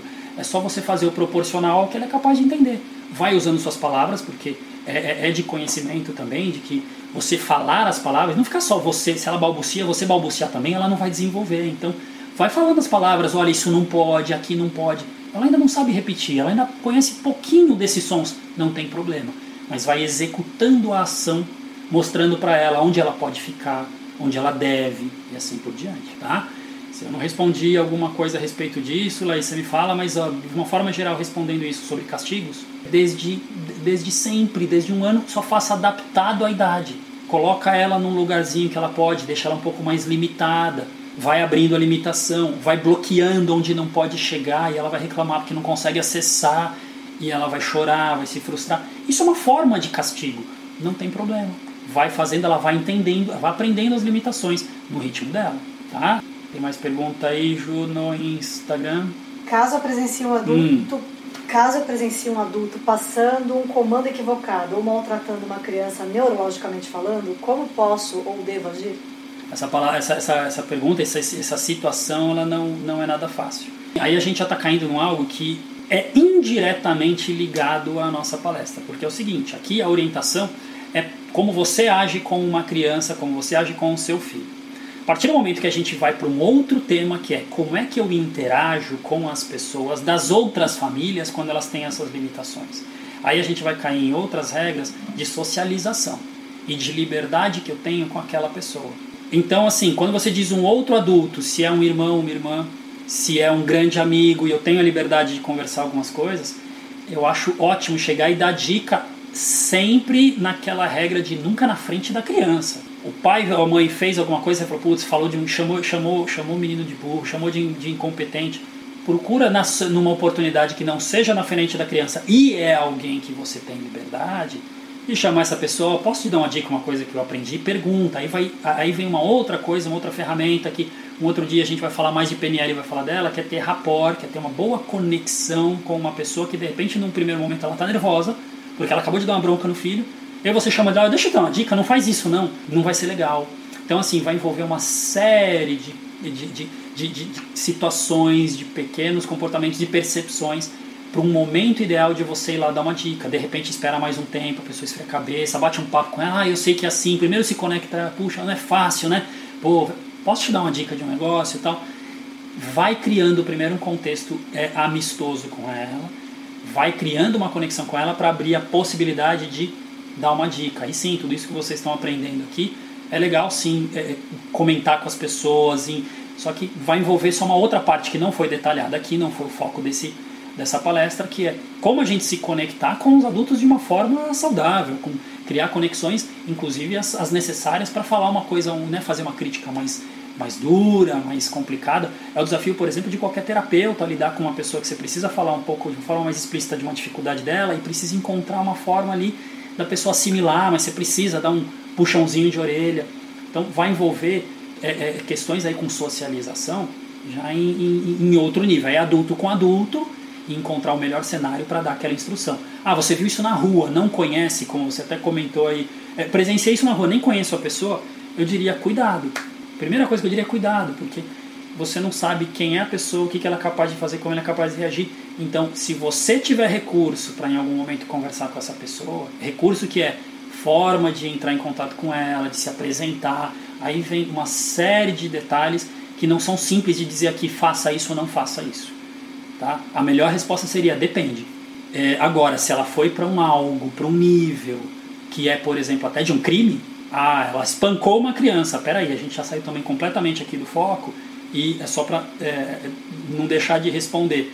Então, pera, aí você pode até deve como um adulto protegendo um menor de idade, alguém que é indefeso. E aí existem, aí eu te sugiro até perguntar para pessoas mais ligadas à linha do direito também, de até onde vai um direito ou uma liberdade que você tenha de uma proteção de executar uma ação que possa ser um pouco mais crítica. Mas aí sai do, do, do, do foco aqui da nossa palestra, tá? E a coisa já vai para outro nível mas com pessoas conhecidas, da melhor forma possível, procure encontrar momentos para dar essas instruções para elas. Temos mais perguntas? Tem uma outra que é, é, faz conexão com essa. Como lidar com o comportamento inadequado de uma criança cujos pais são mal criados e idolatram os filhos? Vamos lá, vou, vou falar o que eu entendi e você me diz se foi isso, tá? Como lidar com o comportamento é você não é o pai, você não é a mãe. A criança está fazendo um algo, por exemplo, está te batendo. E aquele pai aquela mãe são, sei lá, são isso daí que é, né? São mal criados ou idolatram, é, ou idolatram seus filhos, ou para ele, não, o filho pode fazer tudo. Você como adulto não tem que aceitar aquela criança te bater nem nada disso. Então você pode sim e deve do seu ponto de vista dizer que segurar ou impedir que ela faça algo errado que seja contra você. E se encontrar os pais, falar, ó, oh, tá fazendo isso aqui, eu tô impedindo. Não pode, ela tá me batendo, não vou deixar. E falar para a criança, não pode fazer isso. Aí não é uma questão de educação, é questão do exemplo, mesmo que você não seja um pai e não seja uma mãe. E aí lidar com aquele pai e lidar com aquela mãe. Mas não tem problema o adulto é, é se apresentar para impedir que aquela criança faça algo errado. Eu não vou deixar uma criança me bater porque aquilo está errado. Não vou eu, eu, eu não vou ultrapassar limites, eu não vou para a área onde seria da educação de um pai, de uma mãe. Eu simplesmente vou impedir, vou dizer não faça isso, isso não pode. E se tiver oportunidade de chamar e os pais estiverem presentes, olha, por favor, façam algo que isso daqui não pode e tomar uma providência junto com eles. Esse seria o comportamento ideal. Teve mais pergunta, Laís, depois da. É, legal, Laís, a pergunta, pergunta de alguém que é. Pergunta de ex-aluno é legal, né? Já entra uma parte mais técnica. Dá para criar rapport com bebê e com criança? É igual com adulto? Para quem não, não, não, sabe aí, a parte do rapport a gente estuda e aprende muito aí na, na programação neurolinguística, que é, são as técnicas de forma de conexão com outro ser humano e, e aí de você poder usar essa conexão de uma forma produtiva, para influenciar de uma forma positiva, para educar. Então, Laís, a resposta é sim. Use e abuse de rapport com bebês e crianças, que é uma delícia. Tá? Existem as técnicas você conhece bem aí. Espelhamento com criança é muito legal. Nossa, você sabe, sei que você sabe também fazer muito bem isso. Faça assim com bebês, com aquilo tudo que você considera positivo e produtivo. Faça porque é, lembra o primeiro olhar da criança, como os primeiros, quando ela não se. Né, eu sei que seu filhinho é pequenininho, ainda não está falando direito, tal, mas está observando todos os movimentos. Então, a primeira forma de comunicação com crianças é através de movimentos. A, a ideia de rapport já está na mente do, do da, da, criança, da, da, criança desde muito cedo. Ela só não sabe tecnicamente o que é isso, claro, mas ela está ali. É o famoso criança vê, criança faz. Então, vai tendo rapport com ela sim, mostrando comportamentos, ações se conectando com ela e à medida que você muda um comportamento seu, você provoca um comportamento nela. É muito legal ver uma criança fazendo isso. Ah, é uma delícia. Faça isso sim que é, que é bacana. Com o bebê é um pouco mais limitado, porque os movimentos do bebê são um pouco mais limitados. Tá? Mas o conceito de rapport, de ver, de imitar, de fazer igual já existe. Então tem assim, né, interage assim com, com, com o bebê, porque ele está lá interagindo com você. E você provoca assim alguns comportamentos, mas lógico, ainda são muito limitados no bebê. E numa criança a interação começa, começa a ficar um pouco mais começa a ficar um pouco mais intensa, então e é muito e é muito legal, é muito legal, muito gostoso isso, tá? Lu, não sei se eu perdi alguma pergunta sua, vi que você tinha colocado, mas como a gente começou a transmissão, se tiver mais alguma pergunta, coloque, por favor, tá? Eu vou ter o maior prazer em, em, em responder. A gente continua aí ao vivo para esclarecimento de dúvidas, tá? Então, Legal, você já colocou uma aqui. Ela está ficando mais tempo, ele está ficando mais tempo no celular e TV que o combinado, apesar de também estar fazendo atividades comigo. Então vamos lá, é, é uma coisa que eu destaquei numa outra palestra e comentei aqui, eu vou reforçar isso, isso, isso contigo, tá? Esse complemento agora está fugindo da regra anterior. Então assim, é, sempre que um pai e uma mãe definem qual é a regra a ser colocada, então primeiro precisa definir qual é a regra e é isso mesmo que você como você colocou, né? E está destacando até a questão da época de pandemia. Então vamos lá. A criança não sabe ainda direito o que é uma pandemia, vai depender muito da idade. Se for uma criança mais crescida, dá para conversar um pouco mais, explicar um pouco mais que, por exemplo, antes você trabalhava mais fora, agora está trabalhando mais em casa, mas precisa ter a disciplina de estar tá trabalhando, quando está trabalhando e quando está com ela. Ok, tem, tem uma certa idade que a criança vai entender um pouquinho melhor o que, que é isso. Mas vamos lembrar, a criança é uma criança, ela não sabe ainda da maior parte das coisas, dos comportamentos e dessas regras. Então você precisa estabelecer regras e aí não vai, aí dependendo da idade, se é mais novinha, não tem essa de, ah, não, mas é a pandemia, é o adulto que precisa cuidar disso. Putz, eu agora na pandemia tenho, putz, eu estou mais presente, então eu mudei a regra. É, a questão é, a regra que você colocar, cumpra. O mais importante é isso. Tanto tempo pode de celular e de TV por dia. Deu esse tempo, tem outras atividades que ela pode, que ela pode executar e que você apresenta para ela. Sozinho são essas com a mamãe, com o papai, no horário que, nos horários que a gente pode, a gente vai poder fazer isso, isso aquilo. E criar esse cenário de regras, limitações e possibilidades também, porque ela vai explorar isso, e cumprir. Ah, mas nessa época tem, é, tem está dizendo que tem oito anos, né? Então, oito anos, por exemplo, já tem idade para entender um pouco melhor essa questão de, olha, antes a situação era assim, agora a situação é assado.